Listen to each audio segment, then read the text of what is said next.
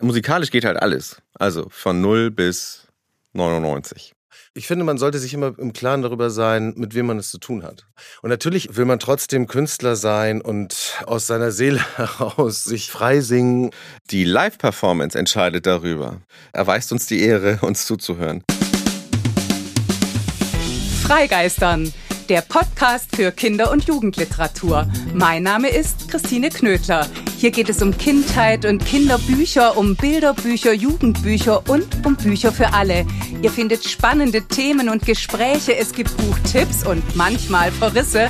Und bei uns kommen die zu Wort, die schreiben, zeichnen, lesen abwechslungsreich, geistreich, begeisternd und das alle zwei Wochen mit den Freigeistern Gesprächen und mit Lesen und Lesen lassen. Hallo und herzlich willkommen zur 43. Folge von Freigeistern. Trommel, Wirbel und Tusch. Denn im Gespräch Musik begeistern wird endlich ein Wunsch wahr. Es geht um, na, Musik, um Kindermusik oder um Musik für Kinder. Es geht um die Bedeutung von Musik für alle, ums Musikmachen, um Aufnahmen, Auftritte, Performance, um Entwicklungen und Ansprüche. Schließlich machen Musik machen und Musik hören glücklich. Darum sollte Musik zu jeder Kindheit dazugehören, erst recht Kindermusik.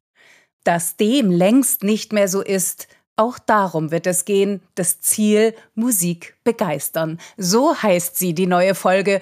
Und womöglich ist ja sogar ein Ständchen drin. Wir feiern nämlich. Zwei Jahre gibt es Freigeister nun schon. Darum Trommel, Wirbel und Tusch zum zweiten. Am 12. Juli 2020 war Premiere mit der Schauspielerin Sandra Hüller. Begeistern hieß dieser unvergessliche Auftakt von Freigeistern, der Podcast für Kinder- und Jugendliteratur.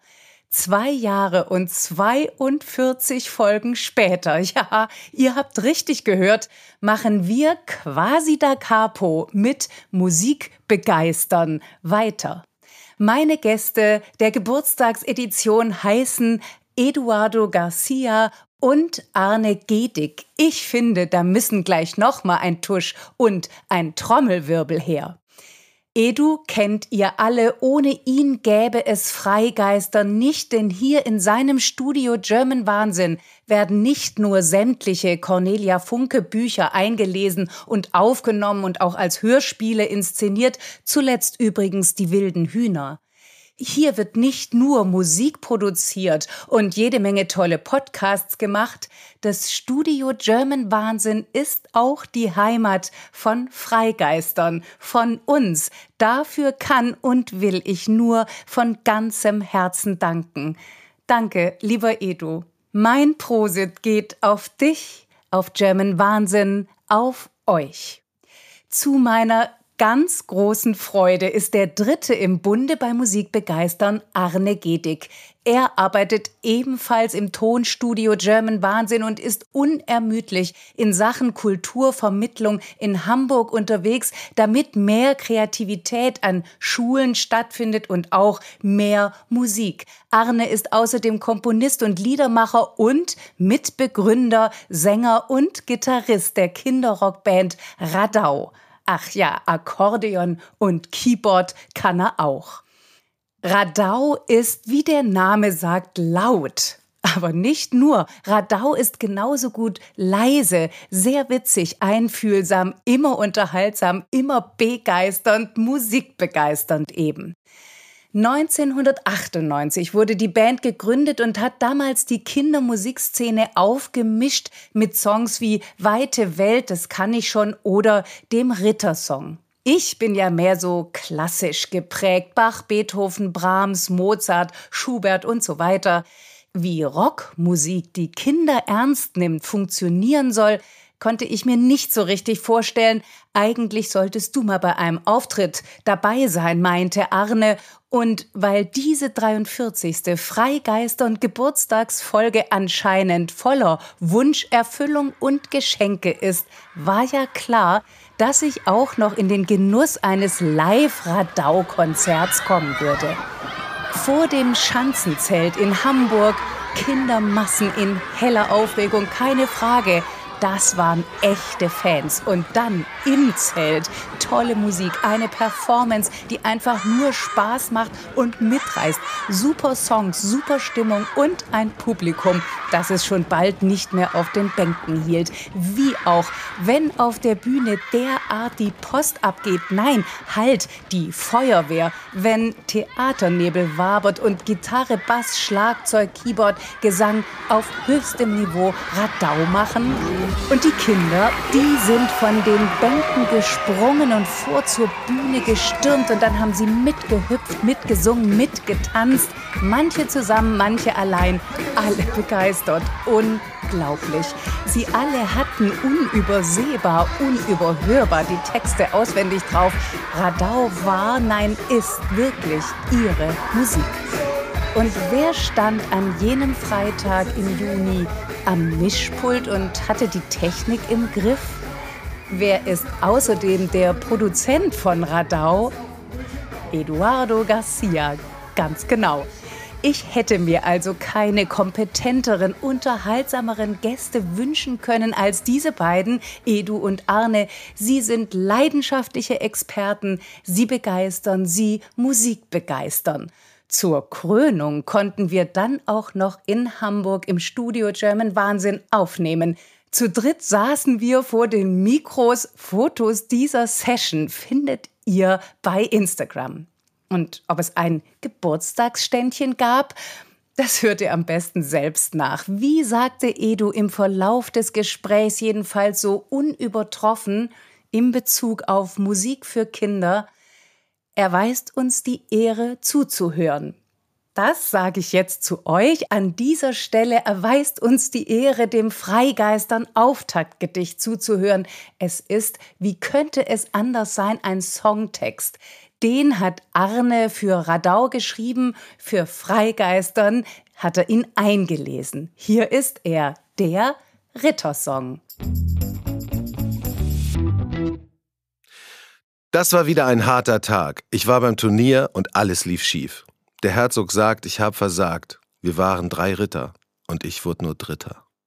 Es ging schon mit einer Panne los, denn ich saß umgekehrt auf meinem Pferd. Von hinten kam ein harter Stoß, da war die Rüstung verbeult und ich hab geheult. Doch es dauert nicht mehr lange und es kommt der Moment, an dem ihr mein Talent erkennt. Und dann bin ich dran und dann zeige ich der Welt, was ich alles kann. Ich lebe nach dem Ritterschwur, tapfer und kühn und fein zu sein. Zu meinem Ruhm, da fehlte nur bisher zur richtigen Zeit die Gelegenheit. Doch es dauert nicht mehr lange und es kommt der Moment, an dem ihr mein Talent erkennt. Dann bin ich dran und dann zeige ich der Welt, was ich alles kann. In mein kleines Schlafgemach kommt nun die Dunkelheit. Es wird bald kalt.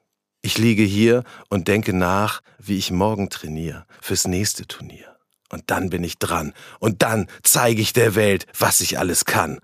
Dann bin ich dran. Und dann zeige ich der Welt, was ich alles kann.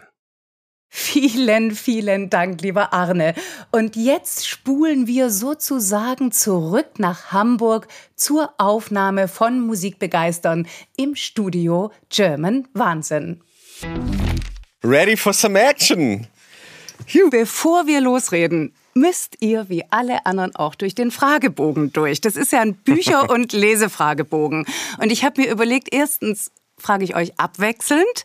Und zweitens könnt ihr natürlich das Lesen und die Bücher und ein Lieblingsauto und so weiter ersetzen durch Musik, Musiker, Songs, oh, was oh, auch immer. Also, yes! Lieber Arne, warst du als Kind ein Viehleser oder eher das Gegenteil? Also richtig viel gelesen habe ich nicht. Wenn man das auf Musik bezieht, dann war ich, glaube ich, ein viel Musikhörer. Und ich hatte natürlich Hörspiel-Schallplatten, tatsächlich. Ähm, Knister, Knister und dann Der Schatz am Silbersee. Aber ich habe auch Bücher gelesen, ja, und Bilderbücher. Ich erinnere mich, also das, also eins der ersten, das war so ein äh, Bilderbuch von, äh, wie hieß der noch, Derry oder so, mit so einem Wurm, so ein Wurm, der durch Europa reist und ganz tolle Zeichnung. Ich glaube, Derry hieß der. Ähm, ich werde es naja. nachschauen. Mir sagt es leider Dank. nichts. Mir auch nicht. Ruf mich an, wenn du es rausgefunden hast. Du bist ja auch auf Sylt groß geworden. da guckt man sich andere Bücher an. Ja, und ich glaube, mit neun oder so hatte ich meine erste LP. Äh, Das war äh, von Queen News of the World. Und ab da habe ich eigentlich ganz schön viel Musik gehört, verschiedene Musik. Ja. Edu, Lieblingsbuch deiner Kindheit, gab's das? Ja, also Lieblingsbuch, ich denke mal, das erste, was ich so richtig wahrgenommen habe, ist tatsächlich, weil es mir mein Bruder vorgelesen hat, deswegen war ich auch ein guter Zuhörer oder insgesamt Hörer. Äh, das war Tolkien, der Herr der Ringe, Wow. den er mir komplett vorgelesen hat. Da war Was? ich, glaube ich, sieben oder acht. Ja. Alle drei Bände. Mhm. Wahnsinn, wie lange wart ihr beschäftigt? Weiß ich nicht, waren viele Nächte. Gibt es ein Buch, Arne, das dich als Kind, ich nenne es immer traumatisiert hat? Das ist ein bisschen heftig, aber was dich erschreckt hat? Nee, erschreckt nicht. Mir war immer klar, dass das Fiktion ist. Also, naja, doch, nee, ich hatte ein Buch, das hieß 100 Mal Kriminalistik. Und da waren Opferfotos und so. Das war auch für Kinder, aber das war halt, also man konnte sich schon so vorstellen, was Gewaltverbrechen so ausmachen können. Aber es gibt noch ein anderes Buch, was ich wirklich, was vielleicht sogar auch mein Lieblingsbuch war, äh, lange Zeit, Die Brautprinzessin von William Golding. Und da äh, kommen echt abgefahrene Sachen vor, wo ich so dachte, wow, also der Todeszoo, sechs Stockwerke unter der Erde mit der giftigsten Spinne der Welt am Ende an so einer Türklinke und so, das hat mir die ein oder andere schlaflose Nacht äh, beschert. Und trotzdem wurde es zum Lieblingsbuch. Ja, weil es ist einfach wahnsinnig spannend und so gut erzählt und mit zwei verschiedenen Erzählebenen und so. Ich fand es toll. Struwelpeter war der Horror. Struwwelpeter. Bis stimmt. heute Angst davor. Ja. Wirklich? Ja. Also da hat es nicht funktioniert. Die Illustration. Ja. das war einfach Horror. Ich habe da Angst nächtelang irgendwie echt Hier diese, äh, mich gefürchtet. diese Ja, ja. Zündelmädchen mit den Tränen da, das war Horror. Horror. Horror. Paulinchen war allein zu Haus. So ist es. Und Minz und Mauns die Katzen, die heben ihre Tatzen. Krieg ich jetzt noch Gänsehaut. Was ist denn dein aktuelles Lieblingsbuch, Edu? Immer das, was ich gerade bekommen habe oder äh, geschenkt bekommen oder in die Hand bekommen habe. Und das ist derzeit die Autobiografie von David Grohl von den Foo Fighters. Welches Buch hast du zuletzt nicht zu Ende gelesen und warum, Arne? Also, ich kann ja mal sagen, welches Album ich nicht zu Ende gehört habe. ja, zum Und zwar, Beispiel. und zwar das, ich glaube, du findest das gut, ne? Äh, Von den Chili Peppers das aktuelle Album. Da können wir uns jetzt noch anderthalb Stunden drüber streiten. Das Lassen wir das es lieber. Ich bisschen. fand's irgendwie, ich fand's ein bisschen langweilig.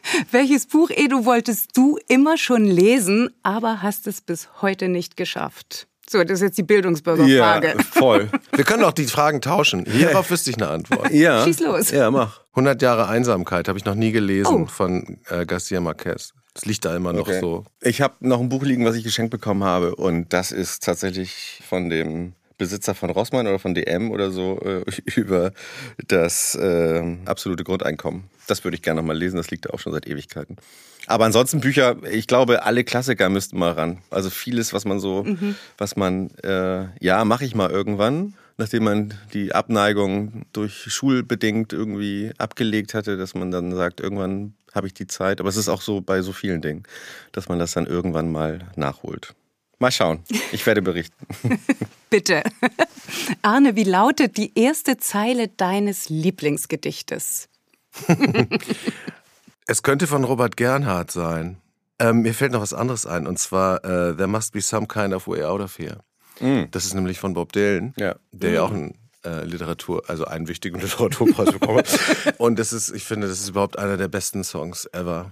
Ähm, All Along the Watchtower, ja, ein ganz toller Text. Interpretation von Jimi Hendrix fand ich besser. Ja, das ist ja egal. Also Song ist Song erstmal. Ne? Oh, okay, das werden wir nachher vertiefen. Wollte ich nur mal gesagt haben. Ich auch. Ich finde auch die, die Jimi Hendrix-Version besser. da sind wir uns einig. Absolut. Okay, warum? Da müssen wir jetzt mal kurz abschweifen. Ja, das kann man leider nicht irgendwie, also da, da muss man beide jetzt mal Vergleich hören. irgendwie. Ja, würde ich auch Ja, sagen. genau. Das ist schwierig. Musiksendung. Ja. Okay, Fortsetzung folgt, liebe Freigeister und ZuhörerInnen. Von welcher Illustratorin, welchem Illustrator würdest du dich gern porträtieren lassen, Edu? Da kann ich mal sagen, der Kollege, der im New Yorker auch immer die Illustrationen macht, und das ist Christoph Niemann, Oh ja. den ich einmal kurz sprechen durfte und das ist, äh, finde ich einfach alles mega, was der, was der macht. Absolut. Ich wurde aber mal porträtiert, wenn ich das sagen darf, Bitte von einem unbedingt. sehr genialen äh, Schulkollegen in der, zu, zu Abi-Zeiten und der hat eine ganze Serie, äh, ich glaube drei oder vier äh, Zeichnungen von mir gemacht. Ähm, so in Lucky Luke äh, Manier. Das war super. Äh, auch mit der gleichen Zigarette und so. Und das war mit dem Hut? Ja, ja, mit dem Hut und allem. Aber die sind leider irgendwie weg. Ich würde auch noch gerne jemand sagen, nämlich Line Hoven. Das ist eine Oh, Kulturlotsenkollegin von mir. Ich kenne die ganz gut.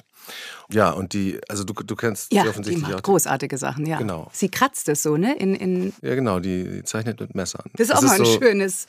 so ein, so ein. Schreibkarton und sie kratzt das rein. Also die, die, die Form der Kunst ist natürlich toll, aber sie, sie ist einfach auch genial. Ich habe von ihr die Paargespräche. Ja, mhm. Liebe ich sehr. mit Jochen Schmidt. Mit Jochen Schmidt zusammen Mhm. und natürlich jeder, der heiratet, kriegt die Paargespräche von mir geschenkt. Warst du auf einer Lesung von den Paargesprächen? Ja, ja, ich ganz auch. toll. Mhm, Ja. Das ist toll. Das war das letzte Mal tatsächlich vor Corona, die beiden zum Niederknien. Warte, war, vielleicht beide zur gleichen nee, Zeit. ich war nämlich in München. Und ich in Hamburg. Ja, guck.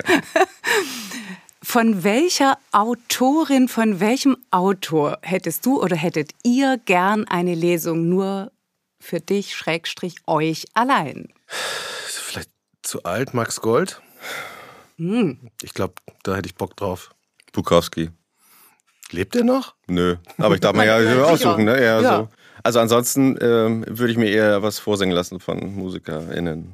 Autorenlesungen sind ja auch immer so eine Sache.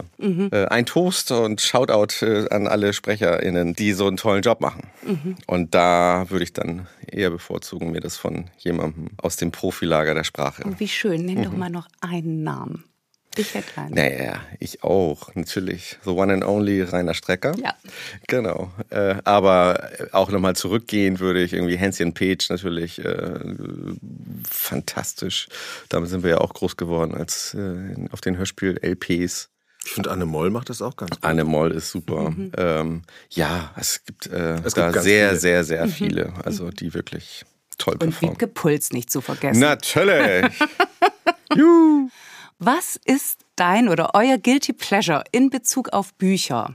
Fachbücher kaufen und sie nicht lesen, zum Beispiel. Das ist, glaube ich, mein Guilty Pleasure. Und ich finde so einige, also in, in so einem bestimmten Bereich, ich mache so viel mit Kultur und Schule und auch so mit Methodik. Und da gibt es so echt großartige Sachen. Und dann bestelle ich mal ein Buch oder kaufe das mal oder blätter das mal durch und nehme das dann mit und so. Und dann äh, denke ich, ja, und dann so drei, vier Seiten. Und eins davon ist bestimmt auch das, was ich zuletzt nicht zu Ende gelesen habe, um, die, um die Brücke zu schlagen. Wieder. Wenn du ein Buch über dich schreiben würdest, Edu, wie wäre der Titel? Oha. Oha. Was weiß ich. Äh, hooray, hooray, it's a holly, holly day. ja, es muss doch alles Spaß machen. und, äh, So, weiß nicht, vielleicht so, ja. Und du, Arne? Du Irgendwas hattest jetzt gehofft, du kommst um die Frage rum, weil Ich- schon geantwortet hat. Ich finde das echt schwer. Man, man muss sich so, so stark reflektieren. Ähm, weiß nicht. Irgendwas mit Wind vielleicht. Ich bin ja an der Nordsee aufgewachsen. Und vielleicht irgendwie auch was mit besser machen. Also ich finde, besser machen ist so, also das zieht sich so ein bisschen durch mein Leben.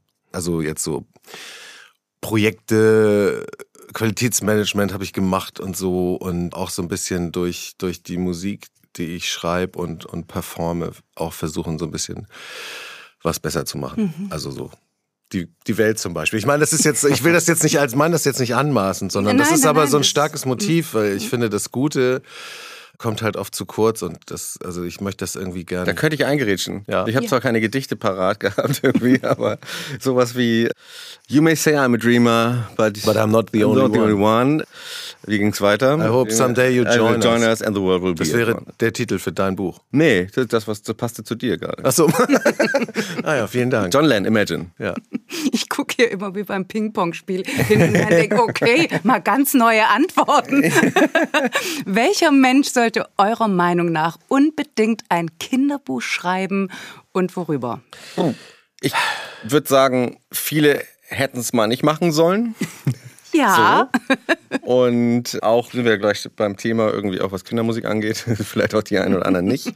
Und äh, ich glaube, ganz viele würden sich wahnsinnig dazu eignen. Aber jetzt so explizit würde ich jetzt niemanden hervorstellen, dass ich sage, okay, der muss es jetzt unbedingt machen.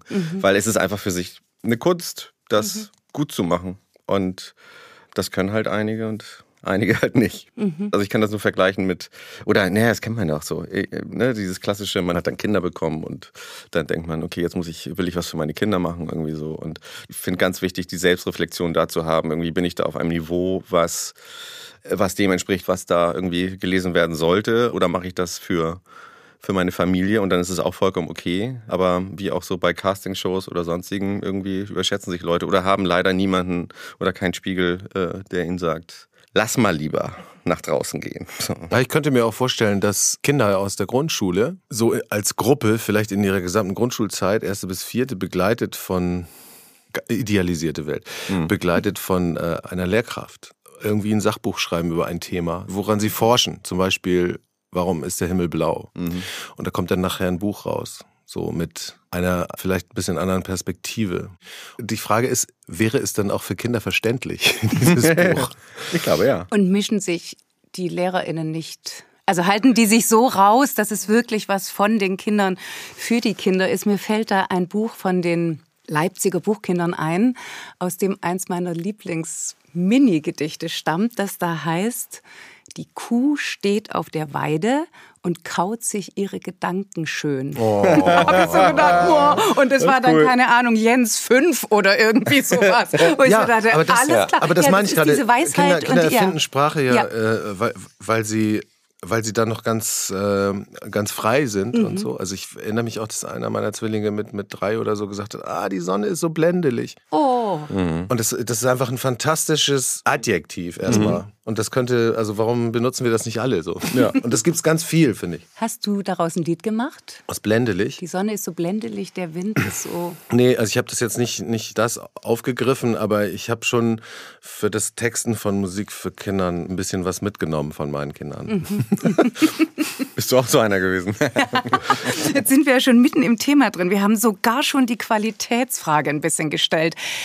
Ich wollte aber noch mal ein bisschen zurück. Wir reden hier ja normalerweise über Bücher und heute endlich, endlich, endlich über Kindermusik oder eben über Musik für Kinder.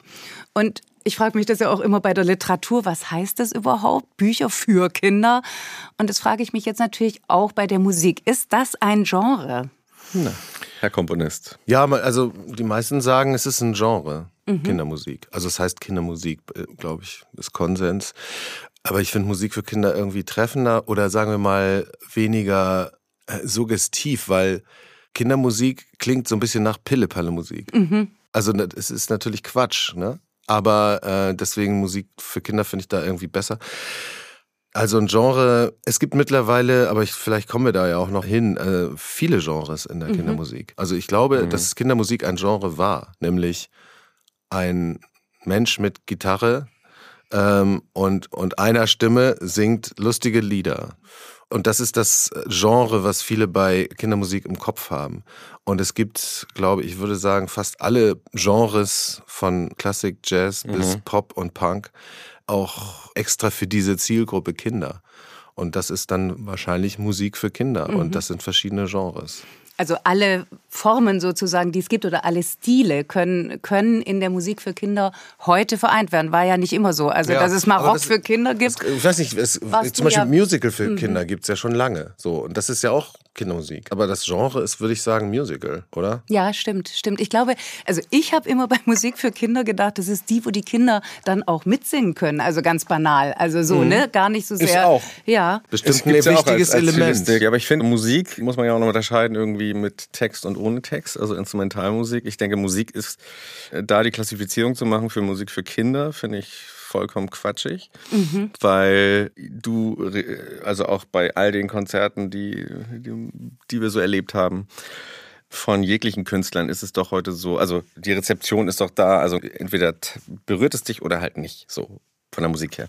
Die, die, das Spezielle, finde ich, in der, in, im Unterscheiden ist es die Verantwortung, die man hat, im Text auf Augenhöhe für Kinder etwas zu schreiben musikalisch ist, glaube ich, alles möglich. Mhm. Also instrumental, sagen wir es mal so.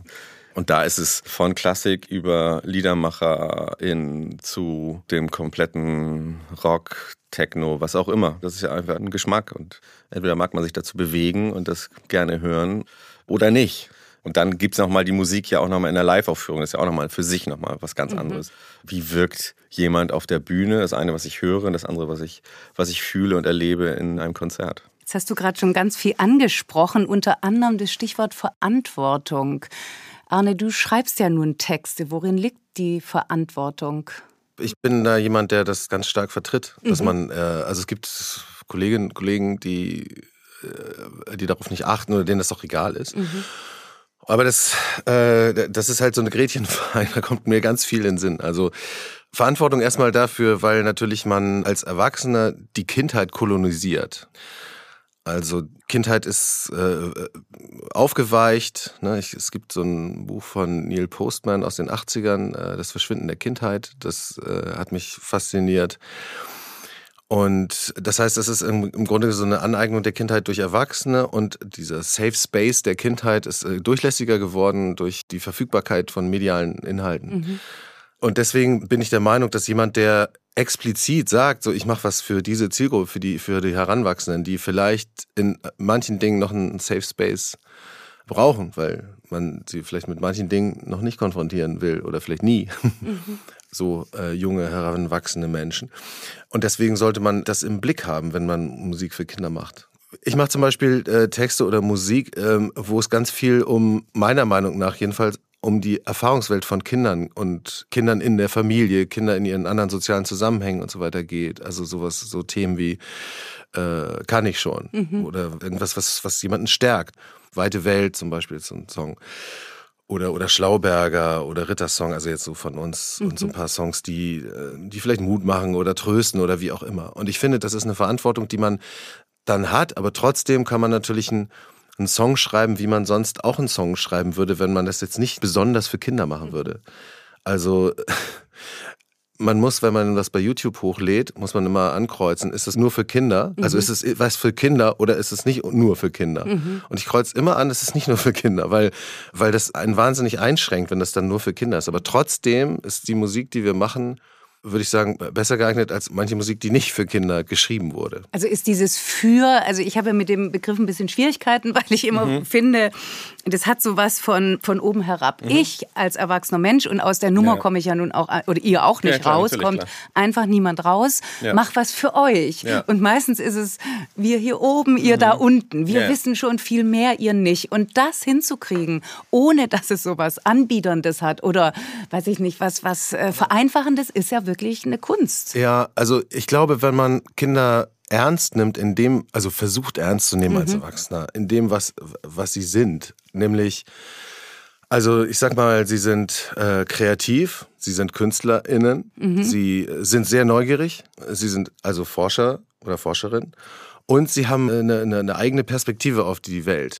Also sind sie, sagen wir mal, Philosophen oder Philosophinnen. Ah, okay. Also wir haben es mit mit Forschern, mit Künstlern, mit Philosophen zu tun. Das ist unser Publikum. Und da kann man eben nicht alles machen, finde ich. Wir machen auch, haut drauf, it's Partytime hier, bum, bum, bum und so.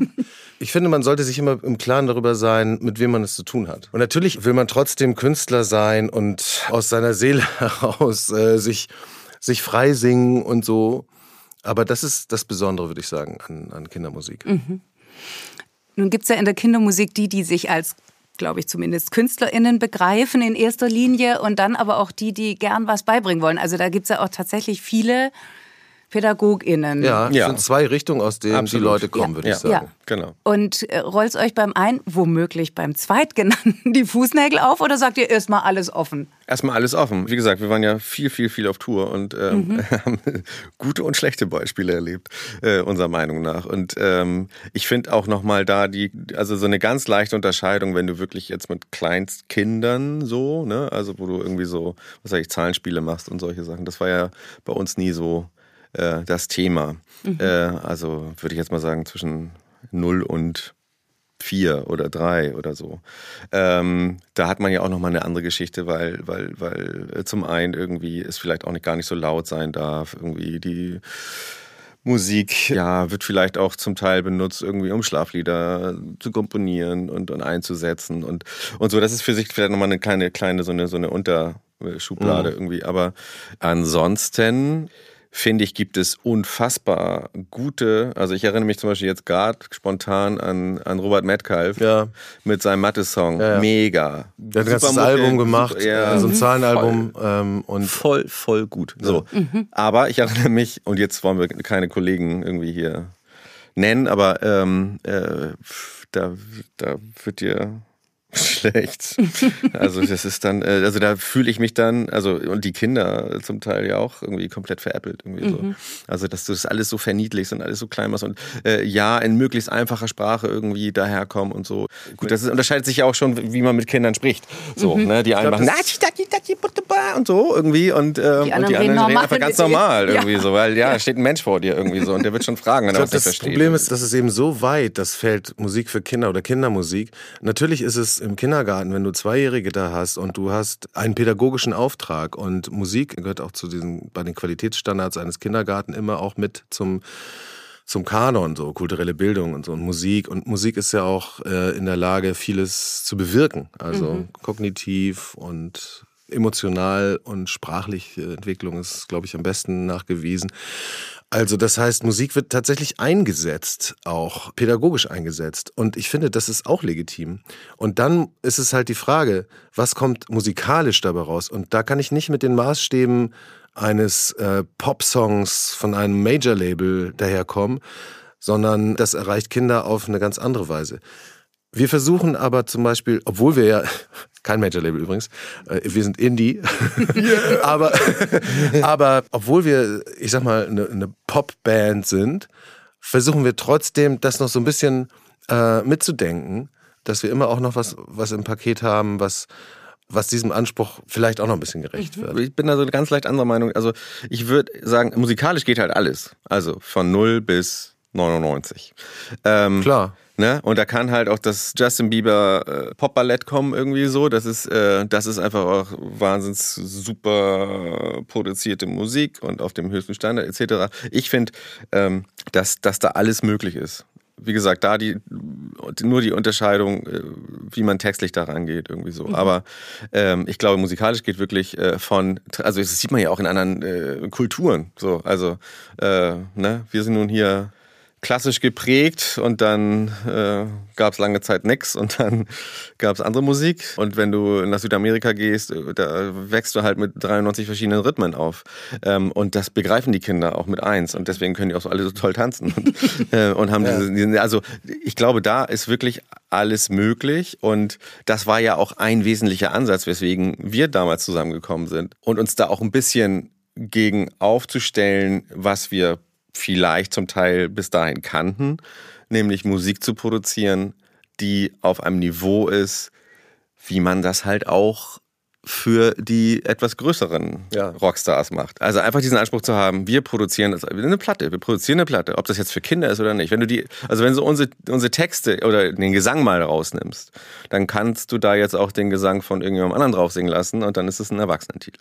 Also es gibt einen Song von uns, den gibt es mit einem englischen Text. Der ist äh, auf einem Album mit drauf, das aber nicht, Ich weiß äh, nicht zu streamen ist, genau. Ähm, und, und das ist der Rittersong. Und wenn man den Song hört, dann erkennt man nicht, dass es Musik für Kinder ist, wenn man den, wenn man die Sprache nicht spricht. Es ist jetzt auf Englisch, die meisten können Englisch. Also äh, musikalisch finde ich, muss man schon bei Zweijährigen oder kann man schon für Zweijährigen was anderes machen, was vielleicht auch besser funktioniert und so. Also ich finde da, also das, nur mit dem Text, ja, ich kenne die Meinung, das ist auch okay, aber das Thema Wiederholungen zum Beispiel, also mit, mit kleinen Kindern und wenn du da eine Bewegung drin hast, die du dann wiederholst, also hier von Fahle das äh, Katzentanzspiel, ne? Also die Katze tanzt allein. Da, ich weiß nicht, man denkt dann so, okay, eigentlich kann man das für, also das ist sowas, was ist ein, ein, eigentlich ein reines Kinderlied.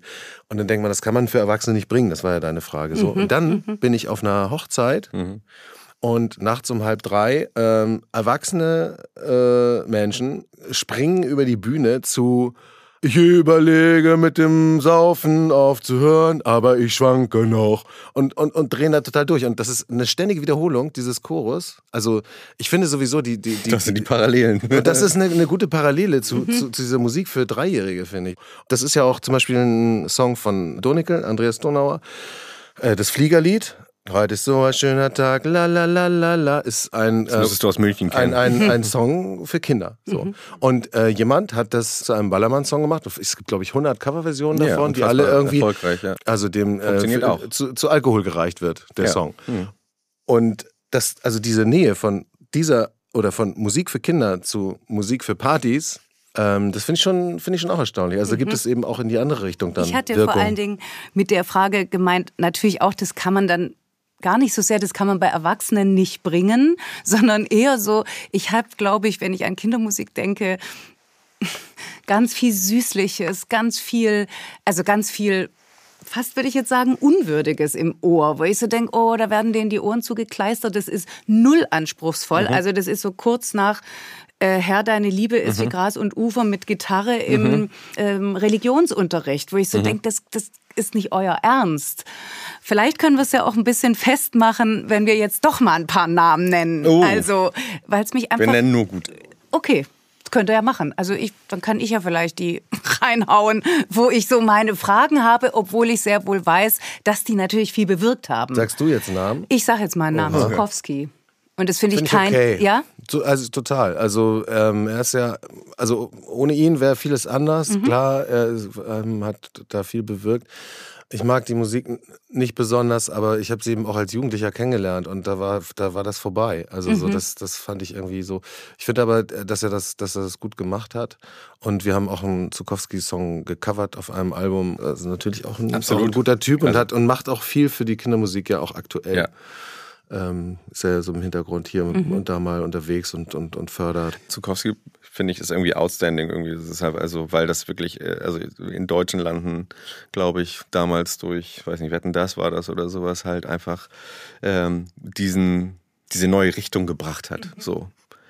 Aber auch eine andere Zeit. Mhm. Und ich sag mal, die Plagiate von Herrn Zukowski. Mhm, die sind das Problem. Die sind das Problem. okay. Also, also wir sind damals als, als äh, wir, wir, haben angefangen und Leute haben gesagt, oh, endlich mal nicht Zukowski. Das ist mhm. endlich mal was anderes. Ja. Und das war schon irgendwie toll. So, mhm. ja, so Gegenmodell. Daher kommt auch dieser Slogan, den wir nicht mehr, nicht mehr im Gepäck haben, aber so.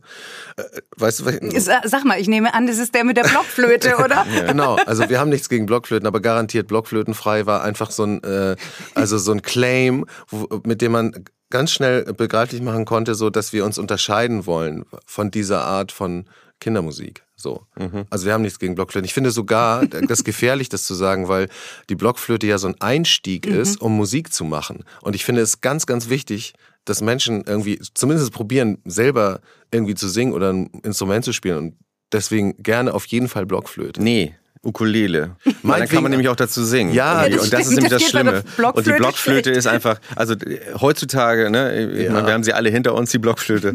äh, meine liegt ja auch, glaube ich, irgendwo noch rum.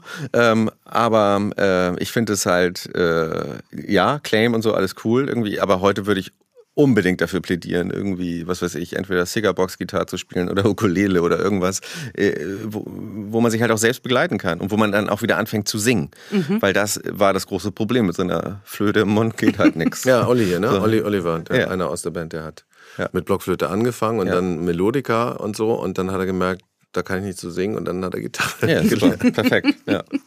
Also zu diesem selber Musik machen möchte ich unbedingt später auch noch mal kommen, aber ich würde doch gerne noch ein bisschen bei den Namen bleiben. Also wenn ich mir jetzt vorstelle, ich weiß, es ist unangenehm, das muss ja auch nicht, aber wenn ich mir vorstelle, es hören jetzt vielleicht Menschen zu, die wirklich nicht viel, ähm, die sich damit mhm. nicht so mhm. befasst haben. Und wenn, als ich vorher Zukowski nannte, erinnere ich mich eben an Autofahrten mit dem ewigen Zukowski. Ich konnte es nicht mehr hören. Nee, das Problem ist die Wiederholung. Ja. Wirklich ja. auch sehr kitschig. Ja. So, also wenn ich dann denke an, mhm. an, was es da inzwischen an Möglichkeiten gibt. Also drum die Bitte vielleicht so ein kleiner Rück- und Überblick und wo wir heute stehen. Oder ich, wolltest du noch was anderes sagen? Ja, zu Zukowski wollte ich noch sagen, Friedrich Fahle natürlich. Ja, natürlich. Weil, weil der äh, äh, ähnliches Alter, der hat andere Musik gemacht. Mhm. Und die fand ich äh, engagierter, ne? also so auch von den Texten, kühner, ja. ja. Und also wenn Zukowski oder Fahle, Fahle. So, mhm. Das ist äh, ganz wichtig. Also Friedrich Fahle meine ich. Mhm.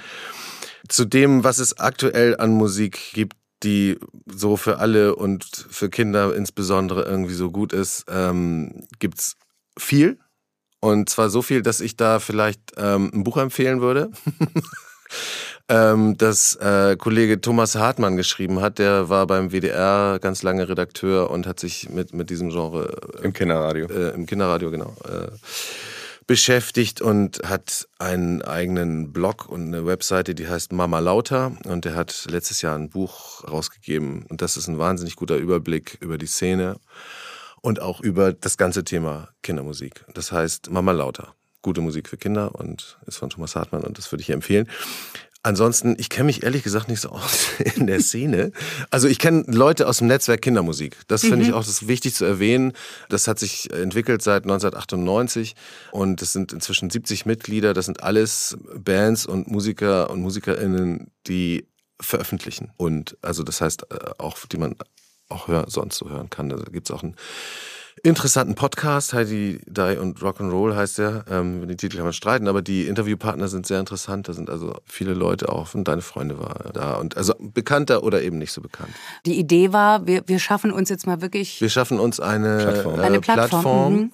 Und wir sind jetzt auch seit zwei oder drei Jahren äh, ein eingetragener Verein. Juhu! und haben eine ganz großartige äh, äh erste Vorsitzende, nämlich Suli Puschbahn, die kann ich schon mal namentlich nennen ähm, aus Berlin, die äh, sehr engagierte Texte macht und auch echt coole, coole Musik und so. Und hat auch einen, einen Autorenpreis der GEMA gewonnen und so. Die ist, die ist schon echt ziemlich cool. Es ist tatsächlich wahnsinnig viel passiert in den letzten, sag ich mal, zehn Jahren. So, äh, hat, glaube ich, auch, wenn ich das aus Produktionsweise irgendwie so äh, begründen kann, damit zu tun, dass man heutzutage halt mit dem Rechner relativ schnell irgendwie Musik äh, auf hohem Niveau oder auf auf dem höchsten Niveau produzieren kann, so wie die Leute in der Popmusik. Das heißt, es ist erschwinglicher geworden. Man muss nicht in ein Tonstudio gehen. Das, finde ich, ist halt so die Entwicklung, die auch die Technik gebracht hat, dass jeder in der Lage ist, halt Musik zu machen. Ob das dann mal gelingt und mal nicht, ist halt so die Frage. Aber das hat man, glaube ich, deutlich gemerkt. Als ich damit ins Boot kam, irgendwie, das ist ja auch schon ein paar Jährchen her, da war das eben so. Ich glaube, ich hatte kurz vorher das Vergnügen, mit Nena die Kinderplatte aufzunehmen. Da hat sie Klassiker aufgenommen.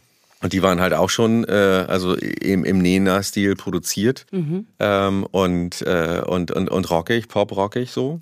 Und dann kam so, ne, dann kam so Radau, dann gab's ähm, hier die Blindfische mit der Rockmusik, so, also das war so. Blindfische, ja, die waren ja, vor, gab's vor uns schon. Genau, dann gab's, also das war so diese Ablösung der, der LiedermacherInnen was ist Ablösung, aber das kam hinzu. Mhm. So, und ich glaube, so vor zehn Jahren ging es dann mit der Hip-Hop-Welle los. Also auch äh, dadurch begründet, glaube ich, dass dann ähm, die Hip-Hopper unserer Zeit äh, dann äh, genau. halt auch Kinder bekamen und äh, oder so läuft äh, ja so läuft es genau. Mhm. So. Unter, unter meinem Bett ist ja auch so genau das Gleiche genau und ähm, deswegen vermischen sich die Stile so so, so schön äh, und es gibt halt unfassbar viel zu hören und, und, und wenn man dann junge MusikerInnen heutzutage hört, klasse, dass, dass da was Vernünftiges bei rumkommt. Aber auch da, wie auch in der normalen Musik, wenn ich das so sage, äh, ist es, äh, ne, jeder kann veröffentlichen, jeder kann Bücher schreiben und sie veröffentlichen. Aber, und da finde ich, ist die Musik für Kinder, Kindermusik, was auch immer, äh, die Live-Performance entscheidet darüber. Und die Kinder drehen sich um, wenn du nicht performst. Ja. Und das ist der große, große Unterschied. Also das heißt, die Qualität, die du auf der Bühne leisten musst, äh, sozusagen gegen die Hüpfburg zu spielen, die vielleicht links daneben steht, das ist deine größte Konkurrenz und oft genug erlebt. Und das ist irgendwie, also die Herausforderung, sich dem zu stellen und zu sagen, okay, ich versuche euch äh, oder wir versuchen euch hier vor uns äh, stehen zu haben äh, und erweist uns die Ehre, uns zuzuhören. Das ist die, die also das, das macht es eigentlich aus. Und das ist eben bei den erwachsenen Musikern innen eben nicht der Fall. So, ne? Da performst du deinen Kram, kannst dich umdrehen und sagen, hey, mein Song, ey, ja, so just another song about well, und guckst niemanden an und, und so. äh, naja, da würde sich dann, glaube ich, die Hälfte der, der Kinder verabschieden und sagen so, hey, hallo, wir hören dir zu, also zeig dein Gesicht und spiel bitte für uns. Wir haben es tatsächlich bei den ersten Konzerten auch irgendwie erlebt. Das, das waren dann irgendwie, da hinten war die Gula, die, die konnte man die Feuerwehr angucken und Gulasch essen. Und bei uns waren dann irgendwie zehn Leute, als wir dann angefangen haben und nach dem dritten Song waren es noch zwei und irgendwas haben wir falsch gemacht. Dann genau. haben wir uns halt überlegt, okay, irgendwie die Songs sind doch eigentlich gut, was machen wir denn, was können wir denn noch machen und so und so. So ist das halt und auch was entstanden. War's? Also was, was habt ihr dann gemacht? Ja, du müsstest dir vielleicht ein Konzert angucken. Also wir sind mhm. versuchen äh, interessant zu bleiben. Oder, oder sagen wir mal so, wir nehmen unser Publikum ernst und nehmen es mit. Also dieses, dieses mit dem Publikum zusammen etwas erleben, darum geht's. Ne? Also wir machen viele Sachen, die wir, die wir gemeinsam machen mit dem Publikum. Ohne, also möglichst jedenfalls, äh, ohne unser Publikum auf die Nerven zu fallen mhm. damit. Weil Plus, es ja schließlich doch um, äh, geht. Und ein, ja. ein Beispiel fällt mir jetzt nochmal ein, äh, eine, eine Band, die das auch gut macht, finde ich, die ich kenne und die ich persönlich gut äh, kenne, ist Pelemele aus Absolut. Köln. Die machen das auch super. Und die Blindfisch übrigens auch. Aber ich bin, wie gesagt, nicht so firm in der ganzen äh, musikalischen Landschaft aktuell. Zu der Live-Performance, da würde ich halt noch erwähnen, dass natürlich auch meistens die Eltern daneben stehen. So, und ich finde halt, auch das ist ein Publikum. Und da zu separieren und zu sagen, ja, nee, das ist jetzt nur für Kinder und das ist hier für, äh, für die Eltern so, ähm, das ist halt ein, ein, Event für alle. So. Mhm. Und, und das halt auch zu vereinen, so, dass beide auch Spaß haben und dass alle Parteien da Spaß haben. Mhm. Das ist, glaube ich, irgendwie auch so das Ding. Mhm. Aber äh, am Anfang war es ja so, dass es bei uns hieß, äh, wow, das ist endlich auch Musik, also Kindermusik, die auch Eltern gefällt. Das ja, ist genau. so, Kindermusik, die auch Eltern gefällt. Das ist so ein, so ein Standardding. Und es ähm, und das haben wir auch äh, mit Absicht gemacht, dann äh, mit den Eltern. Ich, wir haben auch zum Beispiel in der Live-Performance äh, irgendwie Sachen, wo wir Eltern gegen Kinder singen lassen und so. Also zu unserem Song dazu. Super. Ähm, also die, die Eltern Absolut. wollen los und die Kinder wollen noch da bleiben und so. Und das macht tierisch Spaß. Also es ist einfach für uns ist es geil, weil, weil wir einen mega Chor haben. Äh, für die Eltern äh, ist es lustig. Die machen das ist auch witzig, dass sie alle immer sofort dabei ja. sind. Ne? Mhm. Das ist also nie, das ist nie so, dass es nicht klappt oder peinlich ist oder so. Und äh, also Musik, äh, Musik für Kinder, die auch Eltern gefällt. Aber das kann auch so ein bisschen zum Problem werden. Mhm. Also es gab jetzt äh, irgendwie einen Artikel in der Zeit, den ich naja fand. Also mal wieder naja, weil es irgendwie nur um deine Freunde ging und so, dass da jetzt wieder irgendwie was entdeckt wird, was bisher sträflich vernachlässigt wurde. Dabei gibt es das schon seit 20 Jahren so, dass diese Lücke da geschlossen ist, aber egal. Aber da ging es ähm, auch unter anderem eben darum, ob dieser geschützte Raum Kindheit nicht erhalten werden mhm. soll und ob nicht Musik für Kinder sich äh, keinen Gefallen damit tut, dann auch für Eltern interessant zu sein, sondern ob es nicht vielleicht dann auch gar nicht mehr so richtig gute Musik für Kinder ist, wenn sie auch für Eltern ist. Ah, ja. Absolut, also, also dieses das heißt, Schielen in alle Richtungen. Ja, genau, da muss man ein bisschen, mhm. da muss man ein bisschen gucken. Das ist auch, das ist auch natürlich das ist eine Herausforderung, aber ich glaube, wenn man versucht, ähm, also das, was wir vorhin schon auch mal gesagt haben, aus der Erfahrungswelt und, und der Lebenswelt der Kinder herauszudenken, indem man äh, ihnen zuhört, indem man irgendwie so guckt, was sind das eigentlich für Leute, mit denen ich es da zu tun habe, mit ihnen lebt, weil man selber Kinder hat oder mit ihnen arbeitet, weil man vielleicht im pädagogischen Bereich oder im schulischen Bereich irgendwie unterwegs ist und da seinen Input kriegt. Äh, und wenn man das schafft, äh, sie ernst zu nehmen, warum kann das dann nicht auch für Eltern interessant werden. In der Kinderliteratur gibt es ja das, sage ich jetzt mal, eher ein Gesetz schon fast, dass man sagt, gute Kinderliteratur ist genauso für Erwachsene. Und da fallen, also mir fallen da Kinderfilme zig, auch übrigens. Ja, da, da fallen mir zig Beispiele ein, wo ich so denke, das stimmt einfach. Ich vergesse völlig, dass ich jetzt hier eigentlich jetzt nicht angesprochen so. bin, ja. weil ich einfach äh, die Geschichte toll finde. Bleiben wir jetzt mal bei den Songs, die bestehen aus Text Musik, mhm. Musik mit allem, was dazu gehört. Und ich höre ja als Erwachsene auch Songs erstmal nach der Musik, ehrlich gesagt. Gefällt mir die Musik? Also ich gucke jetzt nicht, oh, sind die Lyrics auch wirklich toll. Wie ist das bei euch? Ja, ich meine, allein schon äh, geht ja los irgendwie auf verschiedenen Sprachen. Also ich, es ist ja mal das Schönste, wenn man so in der, in der Kindheit irgendwie englische Songs gehört hat, die komplett falsch gesungen ja. hat. ähm, und äh, da hatte ich so einige Erlebnisse von. Axel Hacke, sag ich noch. genau, ja, genau. wunderbar. Ja, ja. Und äh, ich muss sagen, ich immer bei der Musik. Das ist bei mir so mit, der, mit, mit deutscher, mit deutschen Lyrics. Habe ich nie drauf gehört. Mhm. Ähm, das ist bei spanischen Geschichten, also weil ich ja zweisprachig unterwegs bin, höre ich nur auf die Sprache. Ich kann das nicht be be beschreiben, das ist so. Bei Englischen ist es mal so, mal so. Da hat man so ein paar Lines, die haben einen irgendwie geprägt. Siehe Imagine und Co. Aber, ähm, und, und, äh, also, das hat ja auch was mit Hörbildung zu tun und wie man da groß geworden ist. Ich finde, ein Song ist gut, wenn, wenn mich der Song irgendwie packt. Und das kann eine tolle Textzeile sein, etwas sehr Lyrisches oder was mich voll abholt oder eben eine Wahnsinns-Harmoniefolge mit einer tollen Melodie oder wie auch immer. Also der Song an sich funktioniert dann eben. Und im Idealfall beides zusammen. Und so ähnlich schreiben wir auch Songs. Also ich schreibe meistens, also es kommt auch an, was. Ne? Also zum Beispiel schreibe ich auch gerade ein Musical. Da ist es ein bisschen anders, weil es da andere Textvorgaben gibt und so. Aber ähm, bei, so einem, bei so einem Song, da kommt einem vielleicht so eine Zeile in den Sinn, gleichzeitig mit einer Melodie. Das, das passiert auch mal. Und dann gibt es halt nicht, das eine ist vor dem anderen da oder so. Produktionstechnisch ist es natürlich was anderes. Da ist es natürlich, äh, für wen produzierst du? Und wer ist der Empfänger? Wenn du jetzt eine Musik, was weiß ich, meine Freundin Conny, die TV-Serie, den Song, den wir da gemacht haben, äh, da ist eine klare Vorgabe, was so ein Titelsong erfüllen muss. Und bei Radau hängen wir zusammen ab und äh, die Songs sind im Proberaum mit entstanden und, und dann, Beim ah, das ist vielleicht super und das ist ah, nicht. Und dann okay. schmeißt der andere eine Idee rein und so. Das ist halt einfach irgendwie äh, ja. anders entstanden. Äh, und da geht's halt immer darum, auch sich immer wieder zu hinterfragen, so ist das wirklich gut. Also ne, wir haben ja wirklich lange, lange an Dingen gefeilt, so ne, das ist äh, und ab und zu flutscht es mal so. Ja, wir fangen gerade wieder an, nochmal so mit mhm. ganz anderen Impulsen äh, was zu machen. Wir waren neulich eine Woche, haben wir uns ein bisschen eingeschlossen. Das war unfassbar gut. Das ist eben das Tolle, wenn man eine Band ist, ne? Also, äh, dass man mit der ganzen Band Musik macht und dann dabei auch sozusagen Musik schreibt, indem man das einfach dann festhält, was man da gemacht hat und ja. darüber spricht und dann sagt, oh, mach das nochmal, das war so irre. Lass uns jetzt normal spielen so. Mhm. Oder man sagt irgendwie so, ja, kannst mal was anderes machen. Und da geht es euch um die Musik und um, den, um das Gesamte. Ja. Habt ihr dann die Zielgruppe im Kopf oder ist die da einfach hinten? Ich würde sagen, dran? so jetzt von der Instrumentierung her würde ich jetzt sagen, ist nichts da, was für unsere Zielgruppe, also sagen wir mal, Zielgruppe ist vier bis zehn Jahre alt gibt es kein Instrument, was man jetzt ausschließen müsste. Ich will noch mal ganz kurz auf dieses Bühnenerlebnis, denn das ist mhm. ja für euch eins, du kriegst die Kinder mit, wie die reagieren. Ja, ich weiß nicht, wie sehr man da konzentriert ist beim Spielen und es dann selber auch mitkriegt. Aber voll. Die, voll. Mhm. Man kriegt es voll mit.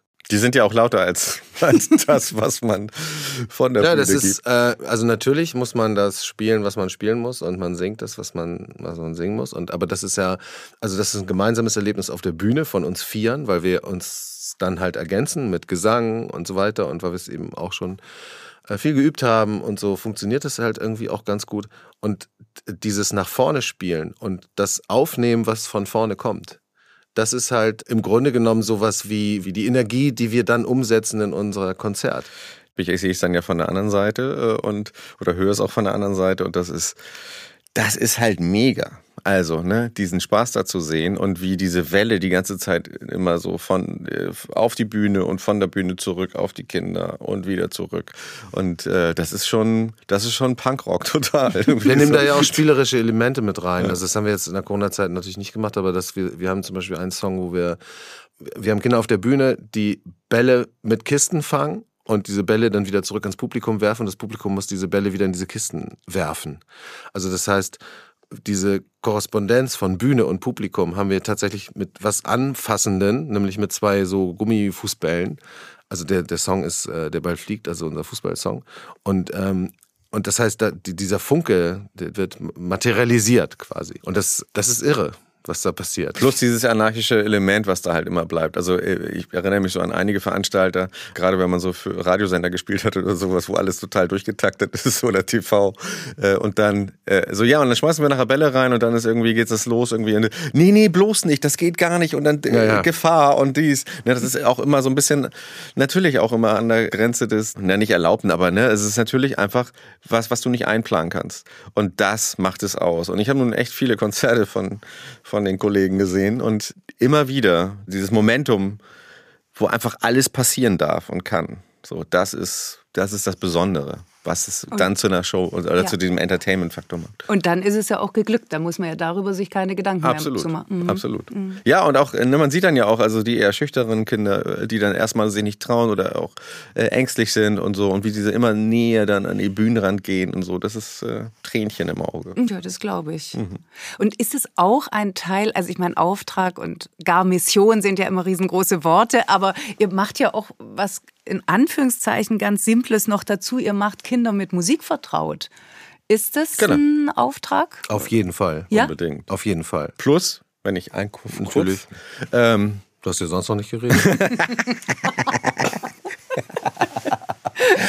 ähm, plus eben, dass das das wird der Soziologe da drüben gleich irgendwie anders erklären, aber ähm, dieses Freundschaftsgefüge, was bedeutet eine Band? Mhm. Dazu auch gern mal die neue Dokumentation von den Beatles auf Apple gucken, weil das sagt eigentlich alles aus. Und das gilt, würde ich sagen, zu 99 Prozent für alle Bandgefüge. Äh, was das für eine was das für ein Zusammenhalt ist. Das ist wie eine Fußballmannschaft, wie eine Tanzgruppe, wie was auch immer. Ne? Also das ist halt einfach eine eine Gang so und ähm, und äh, und eine Clique und man hängt zusammen ab und mich wundert es überhaupt, dass es überhaupt noch gar keinen Film darüber gab oder vielleicht gibt es ja sowas wie Bisschen, ne? Ja, wir wollten mal ein Musical darüber schreiben, hatten wir ja, schon ein Skript dafür also geschrieben. Das liegt alles also, in der Schublade. Ja, genau. Aber dieses eben, eben genau dieses, dieses, ähm, ne, dieses wilde Kerle, wilde Hühner, äh, äh, was auch immer, irgendwie so, ne? Also ja, dieses, man ist eine Bande. Ja, man ist eine Bande, genau. Also es gibt nichts, was so ist wie Musik, ganz klar. Erstmal für die kindliche Entwicklung oder für uns alle, das ist ja immer so ein Leistungsding, so ja, sprachliche Entwicklung und so die Bastian-Studie, die das auch nachgewiesen hat, methodisch dann irgendwie nicht ganz sauber und so. Aber irgendwie ist man sich doch einig, dass auch Mathematik und kognitive Fähigkeiten, sprachliche Entwicklung und auch so emotionale und vor allen Dingen soziale Kompetenzen äh, einfach durch das Musikmachen wahnsinnig gefördert werden. Aber das hindert natürlich Kultusministerien nicht daran, Musik irgendwie so gut wie abzuschaffen in den Schulen. Das ist äh, öffentlich-rechtliche Sender, Kinderradiosendungen mhm. abzuschaffen. Skandal. Ja. Ist, also ja, das überhaupt was mit Kultur für Kinder passiert. Das ist, es ist einfach unfassbar. Musik auf jeden Fall extrem wichtig und ich finde es auch ähm, wichtig, dass wir sehr junge und junge Menschen für Musik begeistern, für das Erleben von Musik äh, auf Live-Konzerten, für das, was, was Musik mit mir machen kann. Also ich habe damals irgendwie bei einigen Songs habe ich so geweint oder auch jetzt noch. Ich finde so manche Songs finde ich einfach so großartig, äh, wo ich jedes Mal eine Träne im Auge wenn ich diesen Song höre oder so oder eben auch kann auch instrumentale Musik sein, es kann auch mal ein klassisches äh, Stück sein. Und dieses, was, was mich da bewegt, das kann eben nur Musik. Und ich finde es ganz großartig, daran teilzuhaben, jungen Menschen das, das zu ermöglichen, diese Erfahrung zu ermöglichen, dass sie irgendwie, meinetwegen auch wenn sie nur ausrasten und, und Juhu schreien irgendwie so, aber auch wenn sie abgeholt werden vielleicht von so einem Lied. Je weniger es das in anderen Stellen gibt, äh, desto wichtiger finde ich es, äh, Musik zu machen und andere Leute dazu zu bringen, auch selber ein Instrument zu spielen. Ich habe auch Bandcoachings gemacht und so weiter. Da war das eben genau das Ding. Ähm, die haben immer alle gesagt, so, ja, ich kann auch nicht so gut spielen und so. Und das war natürlich alles total egal, wie gut die spielen können. Mir ging es halt darum, dass die zusammen sind und irgendwie sich zusammenfinden. Und wenn sie nur, wenn sie nur einen Song machen mit einem Akkord oder wie auch immer und dann damit meinetwegen sogar auftreten und sich dann Backstage fühlen, wie die, das war, das ist einfach wichtig, dass man diese Erfahrung macht, weil da einfach so viel drin steckt. Und nichts anderes, behaupte ich mal, als Musik äh, kann, kann das bewirken. Und deswegen ja, äh, ich finde, es gibt mir eine Mission. Unbedingt, ja. Man hört es dir an. Das ist schön. Ja, wirklich. Aber ich, ich würde ganz gerne noch mal ganz kurz diesen Bogen schlagen zurück zu dem, dass das so zurückgeht, dass Kinder Musik machen. Also wenn ich mich an hm. meine Kindheit erinnere, natürlich in einem bestimmten Umfeld groß geworden, aber trotzdem, da haben wirklich fast alle Kinder irgendein Instrument gelernt. Mhm, das mhm. ist heute vollkommen anders. Sogar an Schulen, die einen Musikschwerpunkt mhm. haben, ist es einfach total anders. Jetzt hast du ja schon eben gesagt und sehr eindrücklich gesagt, was da verloren geht. Mhm. Ich würde jetzt aber gern auch noch mal kurz den Bogen zu dieser ganzen, zu diesem ganzen Kanon an, ich nenne es dann halt klassischen Kinderliedern, mhm. die keiner mehr, also niemand kann mehr mitsingen. Also was weiß ich, die, Bolle reißt die Jüngst nach Pfingsten, nach Bangkok war sein Ziel. Auch Sabinchen war ein Frauenzimmer, ja, ja. also hier Mundorgel oder wie dieses mhm. kleine kleine rote mhm. Liederbuch hieß. Aber natürlich genauso diese ganzen Klassiker, Fuchs, du hast die ganz gestohlen mhm. und was es da mhm. alles gibt.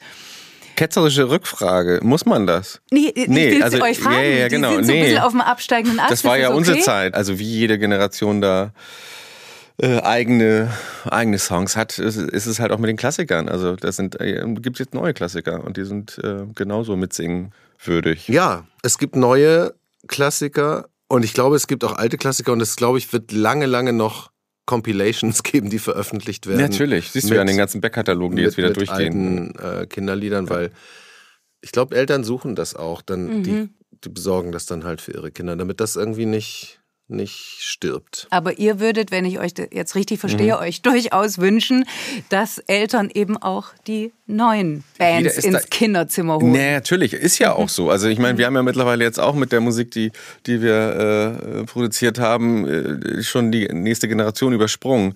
Und wenn du dann äh, Fans aus, die, die jetzt irgendwie 25 sind und auf Australien-Trip irgendwie und sich dann äh, melden und sagen, ich sitze hier gerade irgendwie auf Schüleraustausch oder was auch immer, krass, ihr seid immer noch dabei, ich liebe es, das sind meine Lieblingssongs und so weiter. Und das sind dann junge Frauen oder Männer, ähm, äh, die, die mit vier Jahren dabei waren. So. Mhm. Und ich meine, das Wahnsinn. ist einfach nicht, es gibt nichts Schönes. Es gibt eine andere Geschichte irgendwie, dass Kinder äh, auf dem Spielplatz irgendwie einen Titel von Arne singen. Und du sitzt daneben und denkst so, und dann krieg ich jetzt noch Gänsehaut mhm. irgendwie und, und könnt weinen, irgendwie, wie, wie schön das ist. Ne? Also da weißt du, so, Yeah, Klassiker.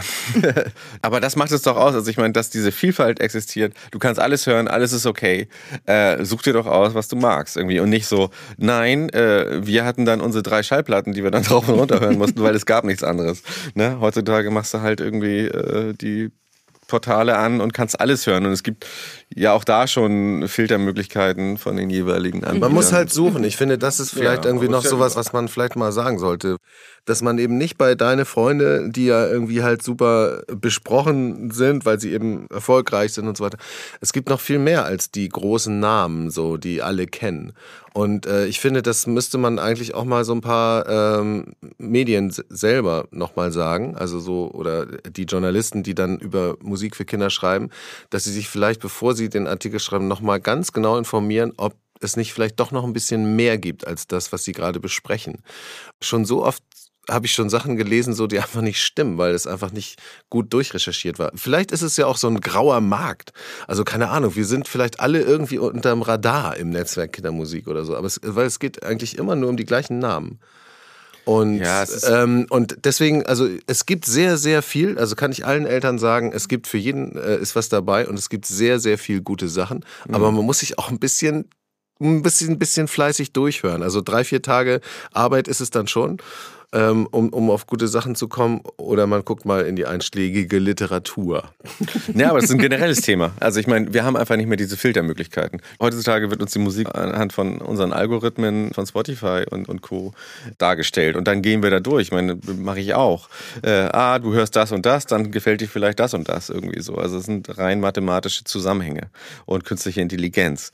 Ähm, Musikjournalismus ist eh fast tot welche Zeitschrift gibt es noch? Es gibt noch ein paar Blogs. Die armen Kollegen, die da noch die Fahne hochhalten, versuchen zu überleben. Ich denke, das spiegelt sich in dem ganzen journalistischen Segment nieder.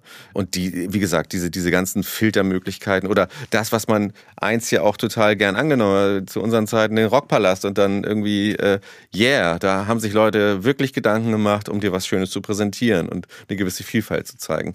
Und das schaffst du heute auf Festivals vielleicht durch sehr engagierte Menschen, die das dann bucken, irgendwie das Konzert äh, oder das Festival. Ähm, aber wo willst du das denn sonst noch machen? Da auch nochmal den Auftrag der Öffentlich-Rechtlichen irgendwie verdammt nochmal irgendwie gute Sendung zu machen.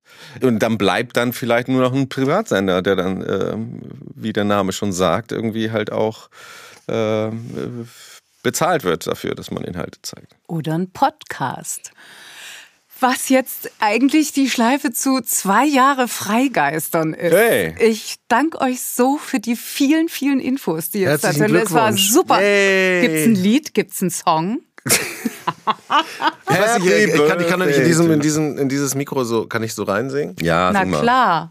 Warte mal kurz. Oh, wie toll. Jetzt kommt, okay, jetzt. Vorteil, das, wenn man in einem Studio sitzt. Du mich glücklich. Mensch, Arne. Moment, ich habe noch gar nichts gemacht. Es stimmt, aber er, was ihr nicht sehen könnt, er hat sich jetzt gerade die Gitarre geholt, kramt ein, wie nennt man das, Plexum? Plektron. Plektrum. Liebe Christine, heute ist ein Tag, er gehört dir ganz allein. Wünsch dir, was du magst, du darfst bestimmer sein. Es ist ein Glück, dass es dich gibt. Wir freuen uns, dass du da bist. Für dich ist dieses Lied, weil du so wunderbar bist. Dubi dubi dubi du hast Geburtstag. Dubi dubi dubi du und das feiern wir. Dubi dubi dubi du, lieber Freigeister Podcast. Alles Gute wünschen wir dir. Alles Gute wünschen wir dir. Ah, Dankeschön. Jetzt sage ich Tschüss. Und dann heule ich in Ruhe und feier. Yay. Tschüss. Tschüss. Tschüss. Tschüss. Dankeschön. Das war's für heute. Das war Musikbegeistern mit Eduardo Garcia und Arne Gedig. Was für ein Vergnügen. Ich hoffe, ihr hattet genauso viel Spaß. Ich danke von Herzen und für alles neben vielem, vielem anderen für zwei Jahre Freigeistern, fürs Zuhören, dabei sein, dranbleiben, mitmachen. Alle Bücher und vor allem ja die Musik-CDs, von denen heute die Rede war, und alle bisherigen Folgen findet ihr auf unserer Website freigeistern.com oder ihr trefft uns bei Instagram. Wir hören uns in zwei Wochen wieder am Freigeistern Donnerstag, 14. Juli, dann mit Buchtipps von mir, unter anderem mit Musik. Ich freue mich aufs Lesen und Lesen lassen, Musik begeistern und jetzt nochmal Trommelwirbel, Tusch und Happy Birthday. Ein Hoch auf Freigeistern, ein Hoch auf euch. Tschüss.